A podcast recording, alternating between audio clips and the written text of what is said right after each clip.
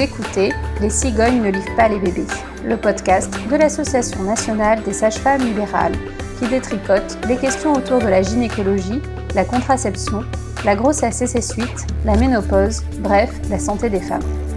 Je suis Émilie Cruvelier, sage-femme libérale, membre du conseil d'administration de la NSFL, et vous me retrouvez à chaque cycle, environ tous les 28 jours, en compagnie de Béatrice Camerer, journaliste, ou de Amélie Mathias, alias 30 Something, blogueuse, pour débunker les idées reçues autour d'un thème avec une invitée, sage-femme libérale également.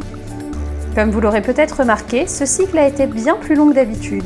Pour parler de la préparation à la naissance et à la parentalité, nous avons eu un long entretien avec Odile Tagawa, sage-femme libérale et formatrice à la NSFL.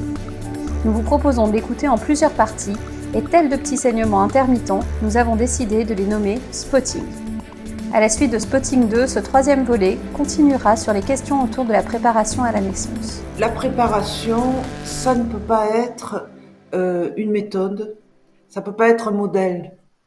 Chaque fois qu'on est dans une méthode et un modèle qu'on va proposer aux femmes, on est à la fois dans un asservissement de cette femme parce que elle n'a pas à être à suivre une méthode et un modèle. Euh, c'est vraiment chaque fois une histoire totalement singulière, la naissance, la maternité. Et puis que la question c'est est-ce qu'on peut préparer une épreuve de vie? C'est pas un examen, c'est pas un permis de conduire, c'est une épreuve de vie au sens noble du terme tel que les sociétés traditionnelles le connaissaient, le jeune adolescent se prépare à sa vie de guerrier, la femme à sa vie euh, de femme, euh, l'ensemble à leur vie d'adulte. Donc, euh, il y a des situations où on peut se demander, et dans les traditionnels, c'est l'initiation, comment on se prépare à une épreuve de vie. Comment on se prépare à une épreuve de vie? Comment on se prépare à l'imprévisible? Odile nous explique que la préparation à la naissance et à la parentalité, c'est à la fois la délivrance d'informations et une part d'expérience psychocorporelle. Ok, c'est super New Age. Émilie, qu'est-ce que ça veut dire une expérience psychocorporelle? Alors, une expérience psychocorporelle, c'est beaucoup plus simple que ce que ça en a l'air quand on dit ce mot, un peu compliqué. parce que ça fait percher quand même, ouais. Ça, fait un peu bizarre, mais en vrai, ça veut juste dire qu'on va éprouver des sensations dans son corps et qu'on va essayer de de voir un petit peu euh, si ce sont des choses qui euh, peuvent être utilisées comme des ressources ou au contraire si ça ne nous correspond pas du tout. Ce sont donc, euh, c'est donc le travail que j'appellerais psychocorporel, et comme dit Émilie, c'est l'occasion d'éprouver l'intérêt de se relaxer. Tiens oui, quand je m'allonge, que je respire mieux, mon bébé bouge plus tranquillement. Tiens oui, quand je me posture euh, à quatre pattes, que je m'amuse à faire le félin, eh ben j'ai moins mal au dos.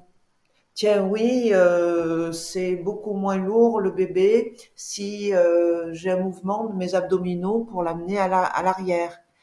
du moment que les femmes l'ont éprouvé, eh bien, elles l'utiliseront le jour de l'accouchement. Il ne s'agit pas de faire rentrer de force une femme dans une certaine vision méditée sur son utérus mais il s'agit de créer des expériences. Moi, j'aime bien dire des jeux, J-E-U, des jeux, euh, des occasions pour euh, échanger. C'est ce que j'évoquais, euh, que l'on puisse euh, se proposer sur un tapis, de regarder qu'est-ce que ça fait quand on se met à genoux, appuyé sur une chaise ou à quatre pattes, donc ensuite, on est là sur la question qu'est-ce qui aide à se préparer à une épreuve inconnue, imprévisible? Qu'est-ce qui prépare à l'inconnu? Qu'est-ce qui prépare à l'imprévisible de la vie? Vaste question. Euh, grande question. Peut-être on peut déjà dire que de créer un temps avec le couple, un, temps entre les femmes, un temps d'échange où on se pose et on réfléchit, on échange, on discute sur ces représentations. Représentations issues de sa famille, de sa culture, des médias. Et dans cet échange, ben, la multiplicité des points de vue fait avancer. C'est ce qu'on appelle la dynamique de groupe. Et c'est tout l'intérêt de, chaque fois que c'est possible, favoriser comme ça des petits groupes d'échange. Ça ne doit pas être plus que trois, quatre, six femmes euh, ou couples. Euh, on permet là d'avancer énormément. Ce qui est intéressant dans la préparation, moi je trouve, en tout cas dans ma pratique, c'est de la faire en petits groupes, euh, même si des fois on peut se dire qu'en individuel, du coup, on aura beaucoup plus du sur-mesure, que ce sera vraiment euh, juste pour nous par rapport à nos questions, nos ressources, ce qui va nous parler à nous. Mais moi, je trouve que le groupe, justement, il est intéressant, justement pour confronter et questionner les représentations qu'on peut avoir, puisque des fois, alors des fois, on se pose pas beaucoup de questions, par exemple, et dans le groupe, il y a une autre personne qui, elle, se pose énormément de questions et alors du coup ça bénéficie à, tout le monde. Euh, des fois justement celles qui se posent beaucoup de questions, et eh bien elles se rendent compte que peut-être qu'on peut vivre les choses aussi un petit peu différemment et qu'on n'est pas forcément obligé de tout intellectualiser et tout analyser. Euh, et donc moi je trouve ça vraiment chouette euh, de pouvoir en vrai, ce que je trouve vraiment chouette, c'est quand les femmes, finalement, elles discutent entre elles et qu'elles font un peu la séance toutes seules, puisque du coup, euh, moi, je vais être un peu la médiatrice, mais tout compte fait, elles vont pouvoir échanger leurs idées, se répondre les unes les autres, confronter un petit peu euh, ce qu'elles s'imaginent de la naissance ou ce que euh, elles ont déjà euh, ressenti, ce qu'elles ont comme outil personnel pour faire face à telle ou telle situation. Et je trouve ça hyper enrichissant. Et du coup, est-ce que ça t'arrive de mélanger des femmes dont c'est la, première ou la deuxième grossesse? Alors, moi, au cabinet, je sais que pas toutes les collègues font pareil, mais on constitue les groupes plus en fonction du terme d'accouchement que euh, de la parité, c'est-à-dire de savoir si c'est un premier, un deuxième ou un quatrième. Après, c'est vrai que des fois, il y a des femmes qui en sont à leur deuxième ou troisième enfant, qui ont soit une histoire particulière, soit euh, qui ne souhaitent pas tout revoir parce qu'elles ont accouché il y a 18 mois. Alors, euh, du coup, il y a certaines choses qui sont encore bien, bien claires dans leur esprit. Et à contrario, des fois, il y a des femmes, c'est le cinquième, et elles ont envie de tout refaire parce qu'elles trouvent que c'est le cheminement qui les intéresse ou juste qu'elles ont envie de prendre du temps pour elles euh, pour cette grossesse, une petite parenthèse dans leur vie familiale. Et justement, ça peut être intéressant aussi d'avoir euh, des femmes qui ont déjà une expérience de la naissance, euh, parce que ça permet aussi de, confronter ce qu'elles ont vécu, ce qu'elles pourraient vivre de différent, et, et de lancer aussi des échanges et des débats au sein du groupe. Est-ce qu'il y a des situations particulières qui vont justifier que tu passes en individuel et que tu renonces euh, à la préparation en groupe pour certaines patientes? Alors en effet, euh, ça m'arrive soit sur leur demande parce qu'elles se sentent pas du tout à l'aise en groupe, par exemple, soit par rapport à leur histoire. La, la situation la plus fréquente qu'on va rencontrer, c'est lorsque, lors de l'entretien, on revient sur euh, comment s'est passé le premier accouchement et, euh, et que cet accouchement a été euh, très mal vécu au point qu'il va falloir certainement reprendre beaucoup de choses beaucoup d'éléments de cette première naissance avant de pouvoir construire quelque chose pour la deuxième.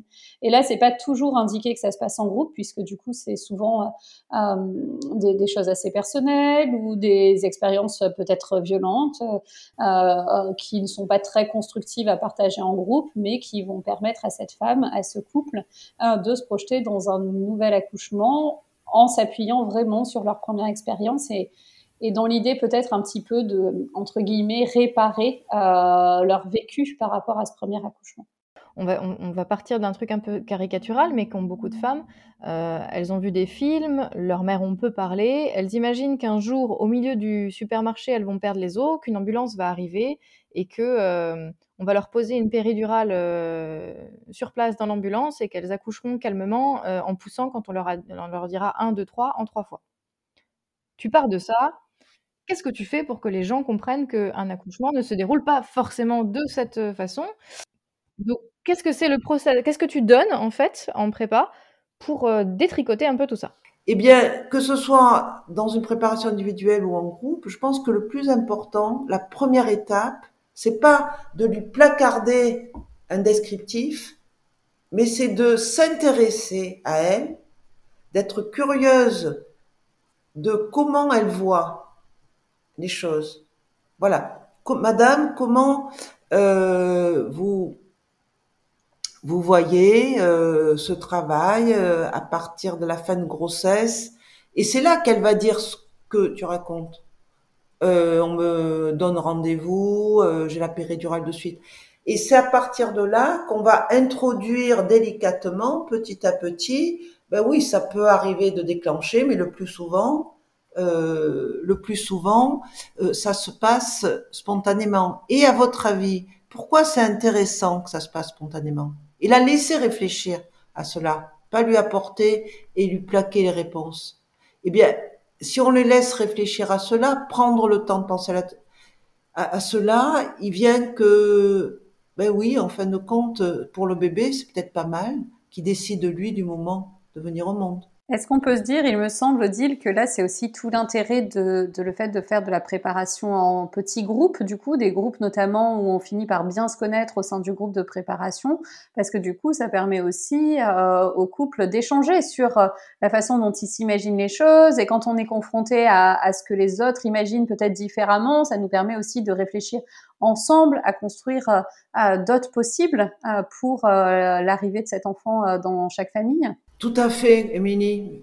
Euh, on est vraiment d'accord là-dessus. Chaque fois que c'est possible, faire des groupes, des petits groupes, on l'a dit, euh, 3 à 6, parce que les représentations, chacun les a dans sa tête. Et quand on entend l'autre dire une autre représentation ou la même représentation, on se met à la questionner. C'est l'histoire de sortir de la cave ou du grenier les mâles avec euh, les vieux fantômes.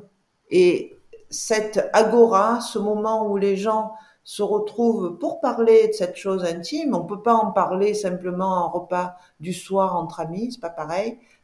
La sage-femme offre un cadre où ces questions, ces représentations peuvent être exposées, interrogées et modifiées quand c'est nécessaire.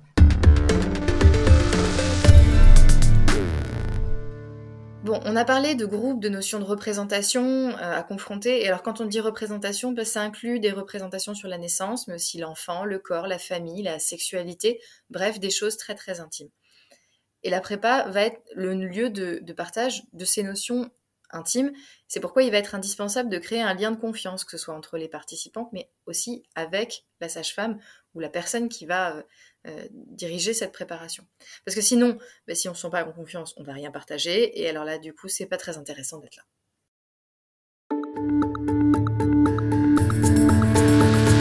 Merci de nous avoir écoutés. Vous trouverez toutes les sources et références citées dans l'épisode sur le site de la NSFL dans le descriptif du podcast. Nous n'avons aucun lien d'intérêt, mais je suis également présidente de mon conseil départemental de l'Ordre des sages-femmes. Odile est aussi membre du conseil d'administration de la NSFL et dispense via l'association des formations sur la préparation à la naissance et à la parentalité. Partagez ce podcast autour de vous, parlez-en à vos amis afin que nous puissions tout ensemble briser les tabous autour de la santé des femmes.